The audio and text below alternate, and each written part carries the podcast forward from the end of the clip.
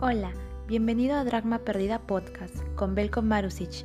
A continuación te presentamos la serie Reflexiones de Cuarentena. Toma nota y compártelo con tus amigos en redes sociales.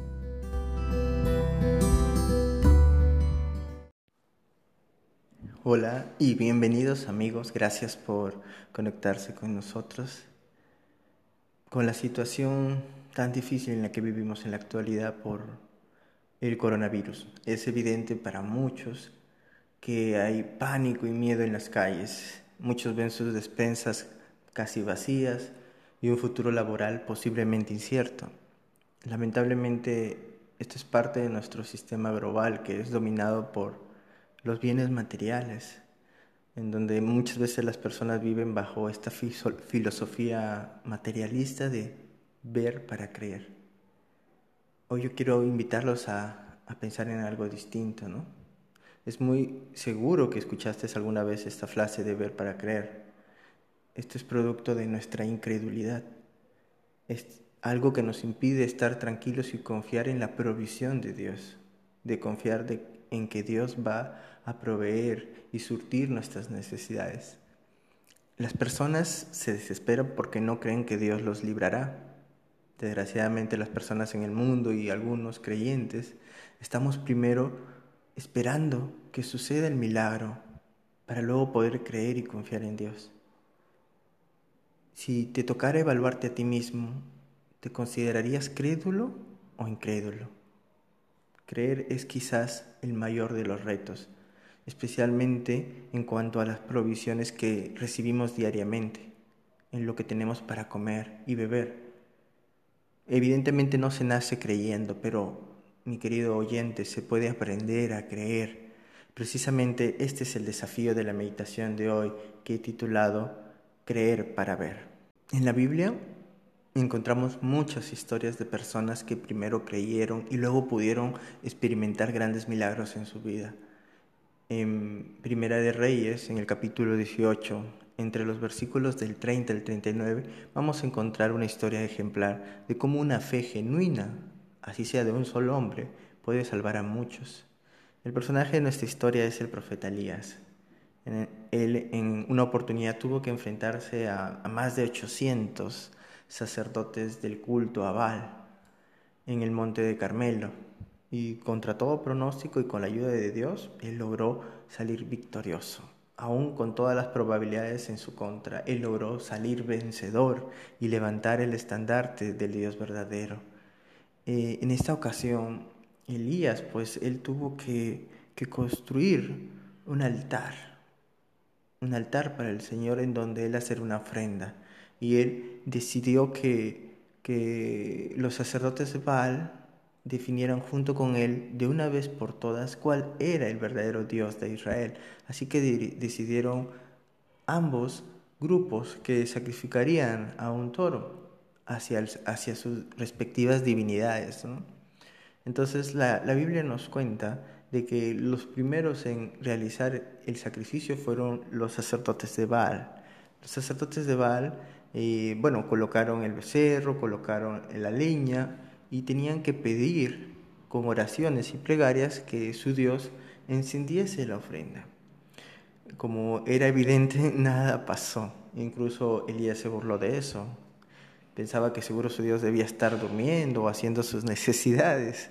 Entonces, nada sucedió y ellos llegaron incluso a cortarse parte de su cuerpo, llegar hasta empaparse de sangre para eh, tratar de hacer que su Dios les respondiese, pero no le respondió. Simplemente pues, quedó en silencio. En cambio, nuestro Dios, el Dios de Israel, respondió. Y no solamente respondió con, con fuego, eh, sino que Él calcinó completamente toda la ofrenda, inclusive incluyendo hasta el mismo polvo que había en el altar. Pero lo anecdótico de todo es que Elías no solamente se había conformado con dejar la leña y la ofrenda, sino que él había mojado la ofrenda, como para que no quedara dura, duda de quién era el Dios de Israel. Entonces, a continuación, veremos tres cualidades que deben ser eh, indispensables en una fe genuina. La primera cualidad, una fe genuina se comparte con otros. Y esto lo podemos ver en Primera de Reyes 18, versículo 30. Vemos cómo Elías llamó a la gente. Él quería ser observado por el pueblo de Israel. Él quería que Israel, que se había entregado a la idolatría, mire cómo el profeta del Señor trabajaba para el Señor, se encontraba eh, construyendo y reparando el altar que había sido derrumbado. Entonces vemos como una fe genuina da testimonio público. Si tú tienes una fe genuina, no te avergüenzas de tu Señor. Eh, la Biblia dice que, nosotros como creyentes somos luz, y que quien en su sano juicio esconde una luz bajo la mesa en vez de hacer que todas las personas la vean. Entonces tu fe debe ser genuina debe ser pública. Entonces es importante también, vemos aquí que Elías demostró, le demostró al pueblo de Israel que habían abandonado al Dios, les mostró les dijo básicamente, mírenme cómo reconstruyo el altar de su Dios a quien ustedes se han abandonado por dioses extranjeros, ¿no? Elías estuvo también dispuesto a dar su vida por causa de su fe. Sí, así que mis queridos oyentes, a veces creer en Dios involucra muchas veces demostrar a otros que estamos dispuestos a perderlo todo, incluso hasta nuestra propia vida por amor a Él. Elías se encontraba solo, rodeado por una muchedumbre de personas que se habían entregado a la idolatría. Segunda actitud de una fe genuina, una fe se vuelve acción. Y esto lo vemos a partir de los versículos del 31 al 33. Vemos que Elías había reparado el altar, lo vemos entre los versículos 31 y 32, pero también luego vemos cómo Elías coloca la leña y colocó la ofrenda del toro que iba a ser sacrificada, lo vemos en el versículo 33. Entonces vemos cómo la fe no solo consistía en decir yo voy a hacer tal cosa o yo creo en Dios, sino que es necesario hacer, el hacer, no solamente decir, sino que es también necesario hacer. Todos estos son verbos, reparó, colocó, entonces uno debe estar dispuesto a actuar. La fe no solo implica que tengamos que ver primero, que tengamos que, esperar una respuesta de Dios para luego actuar, sino que para ver a Dios proveer en nuestra vida, debemos primero actuar por otros y obedecerle. En la Biblia muchos hombres y mujeres hicieron muchas cosas sorprendentes, aun cuando no entendían por completo lo que Dios quería de ellos. Lo único que ellos hicieron fue obedecer y eso es lo que nos corresponde a nosotros. Una fe verdadera consiste en obedecer la voluntad de Dios y movernos. Recuerda que Elías siempre escogió obedecer a Dios.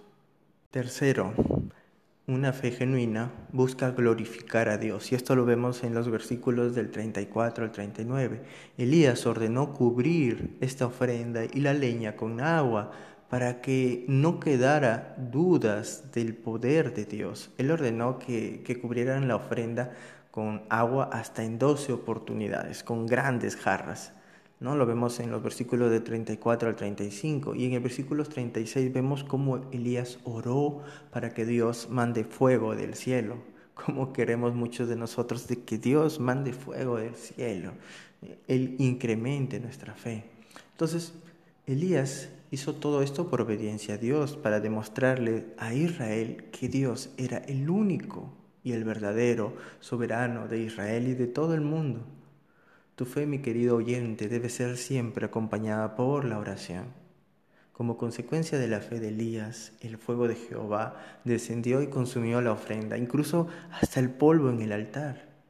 Cuando toda la gente vio esto, se postraron al suelo y reconocieron que Jehová era el único Dios.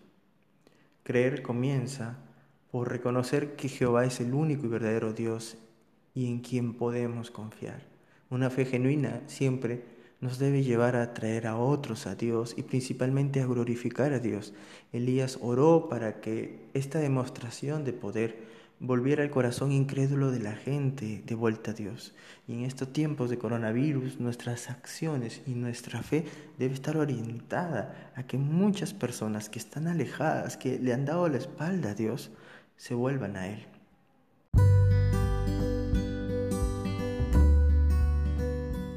Gracias por conectarte con nosotros. y esperamos que este podcast haya sido de bendición para tu vida. Hasta la próxima.